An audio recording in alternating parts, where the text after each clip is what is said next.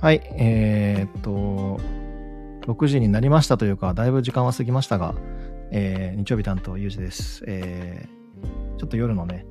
えー、メローな感じで、えー、スタートしたいと思います。はい。ということで、えー、皆さん今日はですね、星調べによると、なんか、10夜 &1 夜な日だったというふうなあことを、某 YJ さんおっしゃってましたけども、どうでしょうかね。あの、10夜 or ワンヤーでしたでしょうか？僕はだいぶテンヤーワン、もうワンヤーも言えてないですね。もうだいぶでした。もうあれですよ。これ、ね、遅れた理由ね、超今日このあの、ちょっともう皆さん聞いてくださいよってネタがあるんですよ。まあやねんって感じですけど。あの、あの、先ほどちょっと僕ね、あの、あの、昨日までほら出張で10日間かな？もうちょっと長かったかな？東京開けてたので、まあ食材をね、買いにスーパーというかね、買い出しに行ってたんですよ。で、で、買い出しに行って、ああ、なんかイチゴがあると思って、で、まあ、イチゴちなみに僕のなんか好きなフルーツのトップ3か4ぐらいに入るんですけど、で、なんかぼちぼちなんか多分クリスマスケーキに使うぐらいだからなのかわかんないですけど、ちょっとイチゴがちょこちょこちょこっとこうね、出始めてて、で、やばい、これは買わなきゃと思ってパックを取ったら、あれわかります？いちごってよくほら、あの、パックの両サイドに、あの、テープっぽいやつで、こう、フィルムが貼り付けられてるじゃないですか。で、それで、あの、ちゃんとこう、いちごがね、こぼれないようになってるんですけど、なんとそのフィルムの接着が、なんか甘かったのか、あ、そうだと思いたい。いや、多分そうだったんですよ。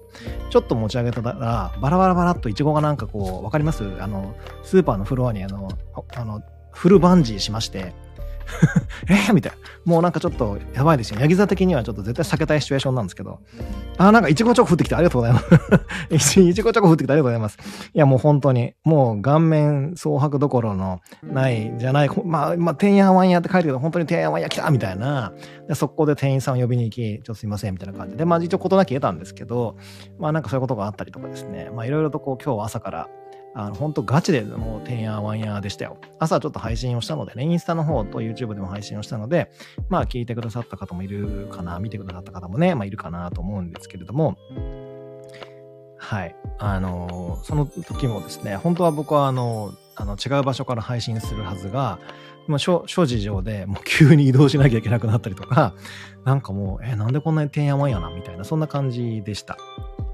はい。もうガチで。なんか、なんかやったかなっていうぐらい、もう本当、まあ今日は大変、なんか大変でしたね。はい。ということで、えー、こんな感じでですね、僕の10夜1夜エピソードからスタートした日曜日のこの配信なんですけれども、まあいつも通りね、こんな感じで雑談を1、2個お話をさせていただきまして、えー、星のこともお話をしまして、最後、えー、本のコーナーで締めたいと思います。で、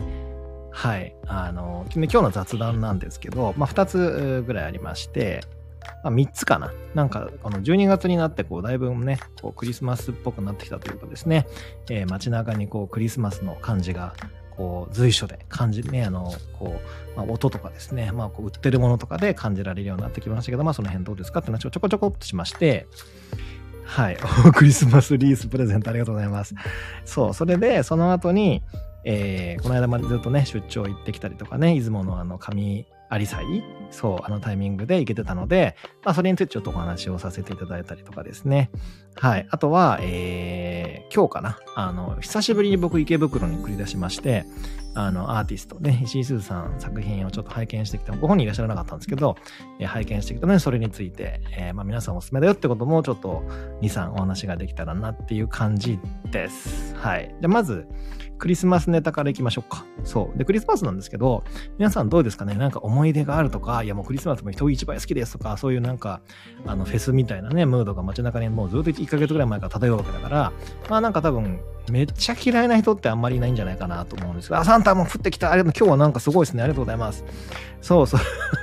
なんかあの、なんかね、いちごがこぼれて傷ついた僕のハートをなんか慰めるかのように、なんかいっぱいなんかいろんなものがボロボロボロボロ降ってきてますけど、ありがとうございます。はい。だいぶ傷つきました、僕はあれで。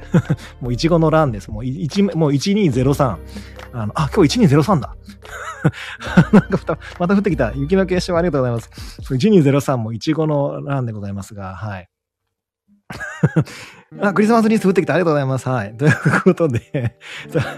ということで、そうなんですよ。クリスマスね、多分ね、そんなにこう嫌いな人というか、はい、なんか苦手な人っていうのはね、あんまりないんじゃないかななんて思うんですけれども、あのー、僕実はちっちゃい頃は、あの、今はそんな感じはしない、しないかもしれませんし、まあ、まあ、実際自分もしないんですけど、ちっちゃい頃、ほんと幼稚園とか、小学校1、2年ぐらいかな、なんか僕ね、パーティー、野郎だったんですよ。あ、それはあの、パリピだったって意味じゃなくて、パーティー企画する方ね。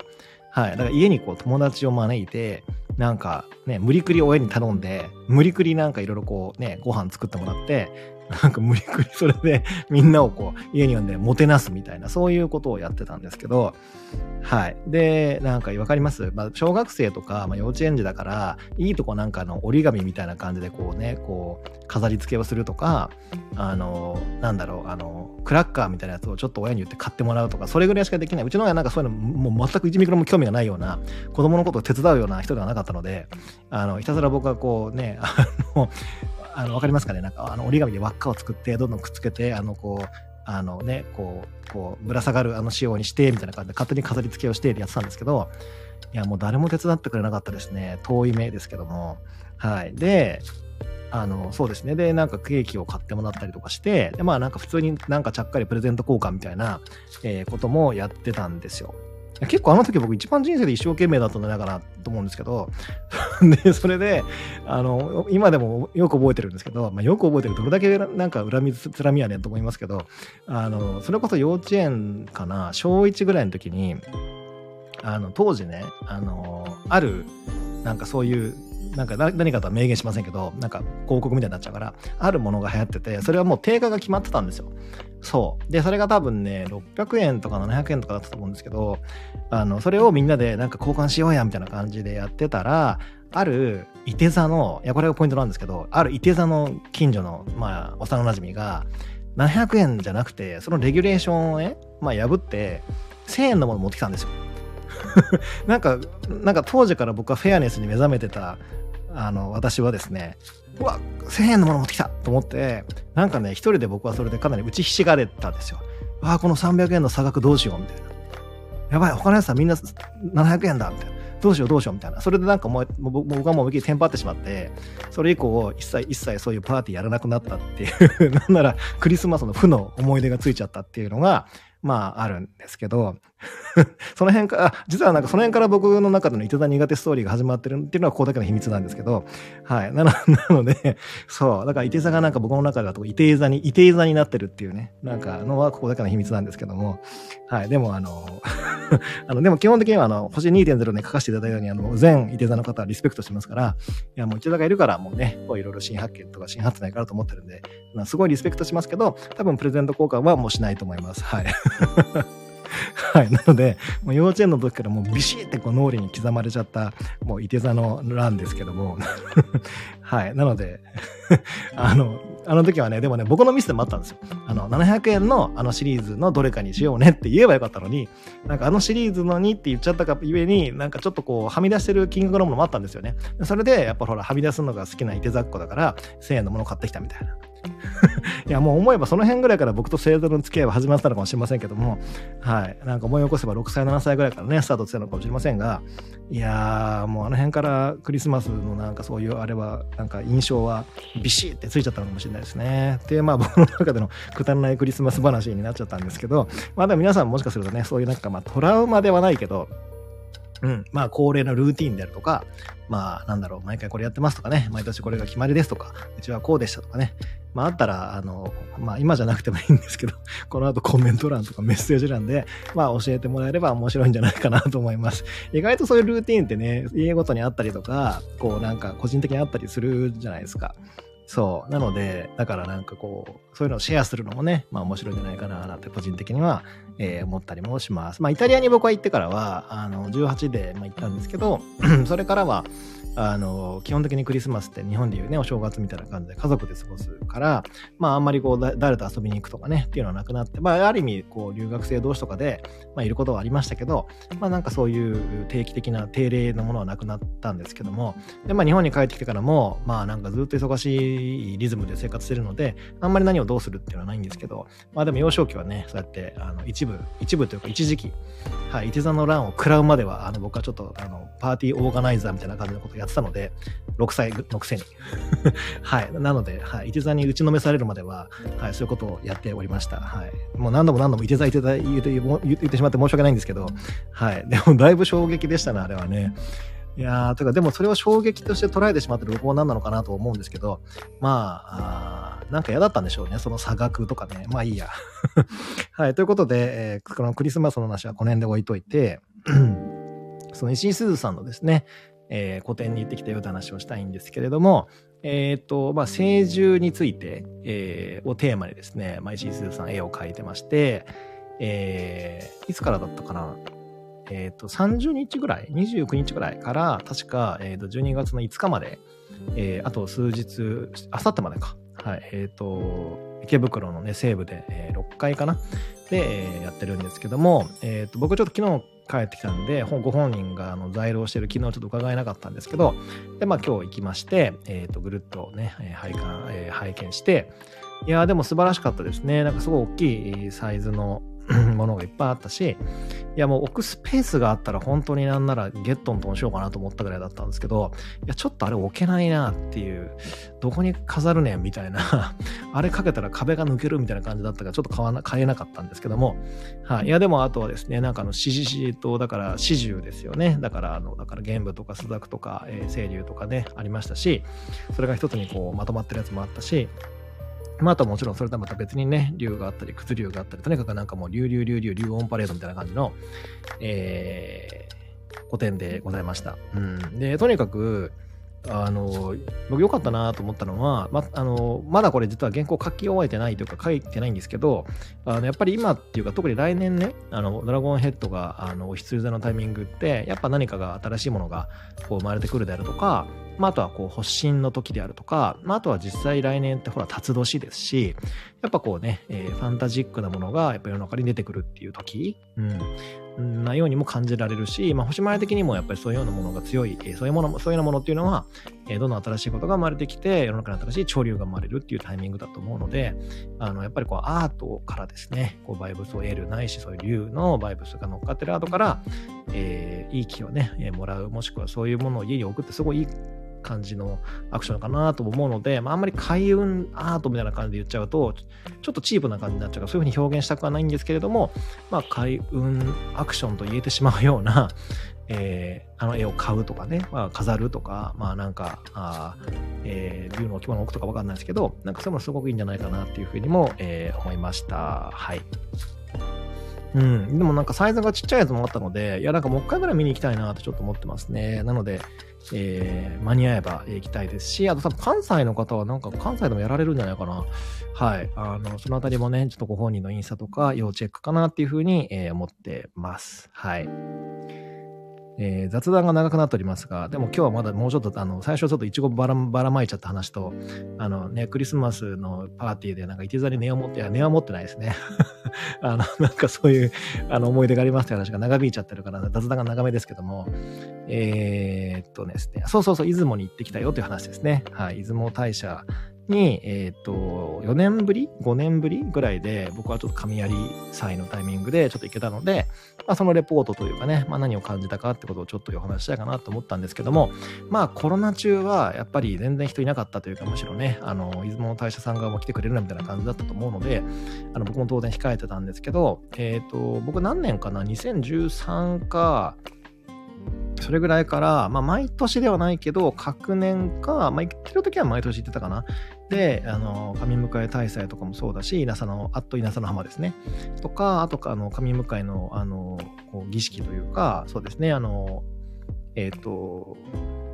から神迎えたい、えー、だから神、神有祭のタイミングで何回か行ったりとかしてたんですけど、あの、縁結び大祭かな？が、えー、行われた日に今回たまたま行きまして、まあ、あの、ご祈祷はしてもらわなかったけど、あのね、すごい人でしたよ。あのー、やっぱり年々出雲大社の人気が高まってるのか、まあ、プレゼンス高まってるのか、まあ、伊勢神宮もね、すごいと思うんですけど、あの、出雲はやっぱり年に一回必ずそういうイベントもあることから、とにかく人の集まりがすごくてですね、いやもう宿とかも取れなくて、もうなんかエアーとかも高いし、宿も高いし、もうどないしようとか思ったんですけど、まあでもエアーで行くのはやめて、まあたまたま関西にいるタイミングだったので、まあ電車を乗り継ぎの、はい、あの、出雲大社に参拝しの、えー、泊まりの、で、いつも通り、あのね、えー、鍛冶屋と料理さんでご飯食べのっていうことで、そのままちょっと新幹線乗って、えー、鹿児島までちょっとその日のうちに行っちゃったんですけども、はい、あのー、まあ、なんていうんですかね、人がね、すっごい多かったんで、あの、びっくりしました。今、いつもだったら、ちょっと出雲行ったことはね、ある方は分かってくださるかなと思うんですけど、あの、二の鳥居かなをくぐってすぐぐらいに、あの、下り坂になってすぐぐらいかな。あの、右側にですね、あの、入り口を背にして右側に、あの、原宿神社がね、えー、あるんですけど、あの、瀬尾律姫をね、お祭りするとこですね。はい。あの、原宿の狼をお祭りしてるあそこがですね、めっちゃ混んでて、なんかもうやばいですよ。ガチの、もう超行列だったので、ここでやばい、1時間ぐらいかかってしまうと、ちょっと待ち合わせの時間が間に合わないと思ったので、ちょっと僕は本当そこは恐縮というか、本当に申し訳ないながら、あの、サクッとスルーさせていただいて で、ちょっと奥まで行っちゃったんですけど、いやー、もうすごかったですね。激混みでした。で、まあ、その時期しか買えないお札とかがあるので、僕はその辺の紙札をちょっと買わせていただいたりとかして、で、えー、おみくじ引いたりとかですね、ちょっと頼まれ事があったんで、頼まれてた写真を撮ったりとかですね、えー、して、えー、まあ、相続さと、まあ、後にしたんですけど、うん。いや、もうすごい人でしたよ。結構僕の友人、知人、知り合いも、あの辺の時期に出雲行くって人めちゃめちゃ多かったですし、まあ、たまたまなんか、あって偶然会ったりとかはなかったんですけど、いやー、すごかったですね。まあ、行ける方は、まあ、今年はちょっともうあれですけど、あの、来年とかね、えー、行ってみるといいんじゃないかななんて思ったりもしました。はい。また、ふまたっていうか、普段のね、出雲大社と全然違う様相なので、あの、まあ、あ楽しいって言い方は変ですけど、だいぶフェス味がある、えー、タイミングなんじゃないかなって、えー、思います。ちなみに、あの、え、なんだっけ、その縁結び大祭だとか、えー、神有えっ、ー、と、なんだっけ、神迎え大祭の時のご祈祷は、確か事前に予約制だったと思うので、まあ、あの、その時に行ってあの、その瞬間に、じゃあ、じゃあ、あの、ご祈祷してもらおうっていうのは確かできなかったような気がするので、そのあたりはね、えー、あの、事前にちょっとホームページとかでチェックしていただいて、えー、興味がある方は、えー、アクセスしてみてくださいという感じです。はい。いやー、ただね、こんだけおすすめ、おすすめしといて言うのはあれなんですけど、僕は神有祭に行くのちょっともういいかなって思いました。ズコーって感じですけど、いや、それはなんでかというと、いや、なんか例年以上に、やっぱもう人がちょっとほんとほんと多くて、あの、4、5年前まではね、いや、ここまで多くなかったやろうと思ったので、ちょっとやっぱり、あの、人が少ない出雲が好きな僕からすると、いや、伊勢神宮とかいいんですよ。いつも、いつも人多いし、本当にいつ行っても人が多いし、おかげ横丁も人がわんさかいるから、全然なんかあの、わっしょい感があっていいんですけど、出雲は僕の中では結構なんか、シーンとしてるイメージなので、だからそれでやっぱり、なんなんていうんですかね、こう、馴染みがなさすぎて、あの、わっしょいになってる出雲が。だから僕はもう行かないっていうか、タイミングを見ながらしか行かないような気がしますけど、あの、はい。あの、行ったことない方は、神有祭の時期に行ってみるといいんじゃないかなっていうふうに思います。はい。で、なんだっけ。そう。で、いつも通りなんですけど、あのね、えー、社出てすぐのとこにある、えー、あれなんだっけ、なんとか、なんとかブルーカカオ。はい、あのカカオ専門店で、えー、チョコレートドリンクを飲んで帰りましたとさ、ちゃんちゃんってことなんですけど、はい、あの、かなり美味しいね、えー、チョコレート屋さんがあるので、えー、そういうの好きな人は、そちらもね、立ち寄ってみるといいんじゃないかなっていうふうに思います。なんだっけ、沖の、沖の神だったかな？沖の神ブルーカカオだったと思いますけど、はい、おすすめ、すめでございます。はい。うん。ということで気づいたらなんかもう20分ぐらい雑談で 喋っちゃってるんですけど、はい。ということで、この辺で雑談パートは終わりにしたいと思います。なんかね、あの移動が多かったのと、人がめちゃめちゃ多かった、うん、とこに行きまくったからなのか、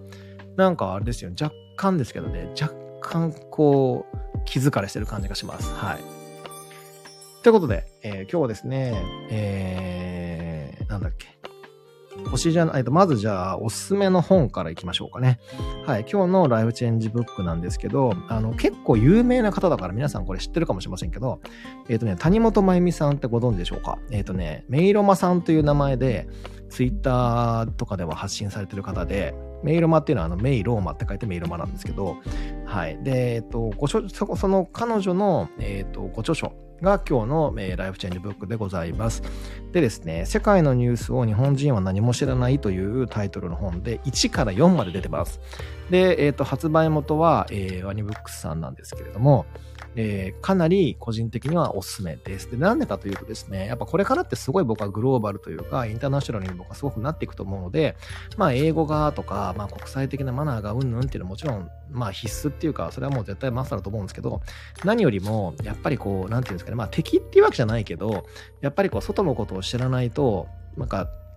なんかこう、わかります？あの、ほら、敵を知り、己を知れば百戦やるからずってあれなんですけど、まあ、百戦っていうか戦うわけではないけど、やっぱりこう、ある程度ね、基本的なそのなんかこう、視点とかね、文化の違いとか、まあ、あの、そういうこう風習の違いとか、まあ、あと実際のその国の、もろもろ？なんかあるじゃないですか。その、あの、社内、あの、国内情勢みたいなものとか、なんかそういうものって、あの、意外と日本にいると、特に日本語だけで情報収集すると、あんまりなんかこう入ってこないなっていうのは僕はまあ前から思ってはいたんですけども、っていうかまあ結構偏りがあるなってね、まあ、思ってましたけど、このタリヌマさんはですね、あ、メイルマさんはですね、あの、元確か国連職員だったか、国際なんとか関係運動関連の職員、職員さんだったと思うんですけど、まあ、とにかくいろんな国の情勢詳しくて、あの、まあまあ辛辣な表現とかあるし、なんなら全然その、その国よりとか日本よりとかで全くない、まあまあそのファクトのみでズバズバ言ってくる感じなので、まあもしかするとあんまり国際情勢とかですね、この、この他国のことに明るくない方が読むと、わ、なんかもう海外旅行行きたくないとか、なんかもしかすると、うわ、なんか、ぐはーみたいな、知ってはいけない事実を知ったみたいな感じで、ちょっと苦しくなったり、ショックをね、受ける方もいるかもしれないですけど、でも、あの、タイトルがまさにそうじゃないですか。ね、世界のニュースを日本人は何も知らないという、だいぶ刺激的なタイトルなので、なんか、あの、あの、まあ、ちょっと読む人はね、選ぶかもしれませんけど、でも面白くてですね、まあ、そういう刺激的というか、先導的なタイトルのおかげというか、あの、あの、なんていうえっ、ー、と、なんていうんですかね、こう、そのタイトルのせいというか、あれなのか、あの、よ多分ね、累計何十万部とか売れてるんですよ。はい。だから、ある意味ベストセラー作家ということで、まあ、あの一応売れてる本だからチェックするっていう短絡的な理由も、あの僕は全然この本に関しては OK かなと思っていて、まあ、それに、えー、この本を読んだからどういうふうな印象を受けて海外のことにが好きになる嫌いになるとかね、まあ、苦手になるとかその辺についてちょっと僕は責任を負いかねるんですけども、まあ、でもパラッとね一回読んでみてあのパラッとでそれでなんかあこれはと思ったら、まあ、購入していただいてっていうのもいいのかなっていうふうに思いますなんか日本ってですねこれもこの間僕はあのあのパリに行ったことがない方とちょっと日本あの喋った時にあのいやパリはっておっしゃるからいや全然僕もパリもすごい好きなんですけど、あ、でも実はメトロとかすごい臭いですよとか なんか意外とそういうちょっとなんか現地にちょっと行ったことがあるから僕もそのリアルを喋ると、えー、みたいな、ミラノのとこも意外と危ないですよとか、えー、みたいな、結構だからやっぱりそのリアルとやっぱりイメージが結構違ったりもするじゃないですか。そう、だからそこをやっぱりこうね、あの、まあ、実際に行って体感してみないと分かんないこともいっっぱいあるんですけど、あの、その五感でね、えー、感じてみないと分かんないこともいっぱいあるけれども、でもやっぱりこう、行く前に、えー、知っておくことで防げる、えー、リスクであるとか、まあ、犯罪に巻き込まれるとかってことを避けれ、ね、ということを避けれるであるとか、ってことを考えたら、まあ、これから特に、えー、まあ、まあ、特にまあ若い世代かなと思いますけども、海外に行って活躍するとか、海外で住むとか、海外でなんちゃらかんちゃらね、そういう人たちに向けては結構必読の書なんじゃないかなっていうふうに、えー、思いました。はい。日本は世界のニュースが少ないような気がしますというコメントも来てますけども、本当にそうかなと僕も思います。はい。で、ちょっとそれの、それに絡めて言うと、あの、僕一応仕事から YouTube よく見てるんですけど、この間何だったかな、日本の YouTuber がスペインのバルセロナで、外でライブ配信したら、本当にこう、後ろからつけられて、あの、二人の暴漢に襲われて、なんか、あの、ライブ配信してる最中に あの、お金を取られましたみたいな、えー、なんかニュースが流れてましたけど、まあ、あの、その時、その人の、あの、もちろんこの人はあの無事でね、ただそのお金を取られただけで済んだんですけど、あの、お金を取られただけで済んだ、済んでよ良かったねとも思いましたし、その人の何、何と言ってもコメント欄がもうもう目を塞ぎたくなるぐらいやばかったです。やばかったっていうのは、あの、あの、海外で、夜のそのカジノから出て、そんなあの、人気も少ないところでライブ配信してて、そうなるのは当たり前みたいな、だいぶ、あの、なんていうんですか、日本にいるような、えー、そういう、なんていうんですかね、こう、あの、動き方でね、やり方で、えー、は海外ではダメだよみたいなことをすごく、やっぱその、まあ、事情通と言っていいかどうかわかんないですけど、はい、から相当書かれていて、いや、まあ、あんまり言いたくないけど、僕も内心そうやなって思いました。いや、過去笑いとか過去苦笑なんですけど、はい。いや、だからやっぱそういうのってね、こう知ってると防げるたりもするじゃないですか。はい。ね、僕はやっぱりこうね、ヤギ座的にこうリスクヘッジを図りまくりたい方なので、はい。だから、まあだからってわけでもないけど、このメールマさんのこの本は1から4まで、今んとこね、僕3までしか読んでないんですけど、で、4も最近出たばっかなんで、はい。なので、でそれを買って読んでみようかなと思っております。はい。パリはライブ配信躊躇する感じでした。治安面がちょっとというね、えー、コメントも入っておりますけども、僕も激しく同意です。僕もパリでやる自信はね、ないですね。まあ場所にもよりますけどね。場所にもよります。本当に、あの、はい。あの、うん。あの、メトロの駅とかでは僕は絶対無理ですね。はい。ということで、まあ、ライフチェンジブックはね、えー、今回はメールマさんの本、えー、1巻から4巻まで、というか、まあ、1から4までかな。えー、よかったら読んでみてくださいという感じでした。はい。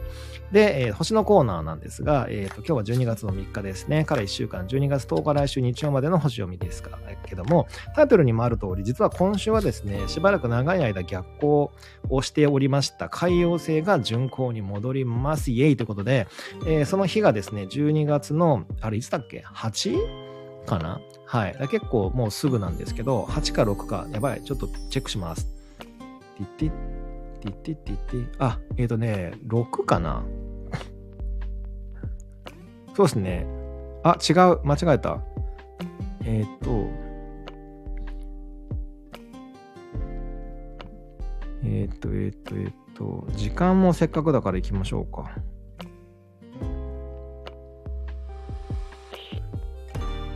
そうですね、7日の20、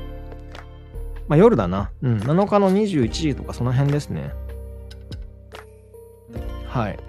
に戻るので、今我々が今このいるのって12月の3日じゃないですか。だからもう竜のタイミングになってるから、結構まあ僕もほら今日10夜 &1 夜っていうのがありましたけど、あの、それも多分寛容性の仕業がちょっと入ってると思いますし、あの、普段じゃないようなね、普段の自分らしくないようなこととかも、えー、結構起きたりするんじゃないかなっていうふうに、この、えー、海洋性はね、えー、仕向けてくるんじゃないかなっていうふうに思います。えー、12月の3から12月の10日までで、で、ちょうどその7に、えっ、ー、と、海洋性が動く動くわけだから、えー、来週もそれは結構継続して、12月の14とか5ぐらいまではそういう流れが続くんじゃないかなというふうに、えー、思っております。はい。で、えー、その海洋性以外の話をすると、えっ、ー、と、12月の5ですね、に、えー、今度は金星がサソリ座の部屋に入ります。それは、えっ、ー、と、12月の30まで、だから本当にもう12月の終わりか、はい、までもう続くので、えっ、ー、と、サソリ座と、えー、いい、え角度、いい星回りを、え、ネータルとかで持ってる方は、交互期待かなっていうふうに思います。はい。まあでもね、金星悟りに入るってことは、これすごく僕いつも面白いなって思ってるんですけど、まあ太陽とね、えっ、ー、と、この金星って、だいたいえー、マックスでも離れても2つぐらいしか3円離れないので、だからやっぱり伊手座のシーズン、太陽今取り手座のシーズンじゃないですか。で、そこで金星が、あの、まあ、サソリだったり、もしくはヤギだったり、えー、伊手だったりね、まあ、年によって違ったりすると思うんですけども、に入ってってことは、まあ、皆さん、あの、もうご存知かもしれませんというかね、もうなんとなく想像ついたかもしれませんけど、えー、もらえるサソリ座、金星許し、もしくはそこでの5を出せるっていう、で、それで12月24とか5、はい、何が来ると、花のクリスマスなんかもらえるじゃん、みたいなね。まあもちろんもらえるじゃなくて、それを渡すっていう立場の人もいると思いますけども、はい。なんかそういうようなバイブスがやっぱり強まってるから、やっぱり、えー、金星サソリ座期間って意外とそういう意味ではなんかこう、ね、こう、気持ちが温まるというかね、まあ、懐は寒くなる人もいるかもしれませんけど、はい。なんかそういうシーズンなんだなっていうふうに、えー、思ったり、えー、しました。はい。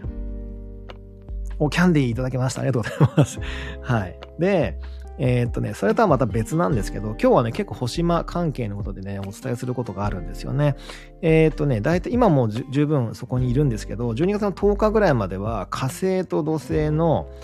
えっ、と、だから双魚球と陣馬球か。だから、池と魚ですね。そこのスクエアがまあまあきついので、だから、えっ、と、魚座とか伊手座とか乙女座とか双子座の方はちょっとしんどかったり、なんか負荷がかかったり、新しいことにチャレンジしたり、それこそなんか、ね、てんやわんやだったり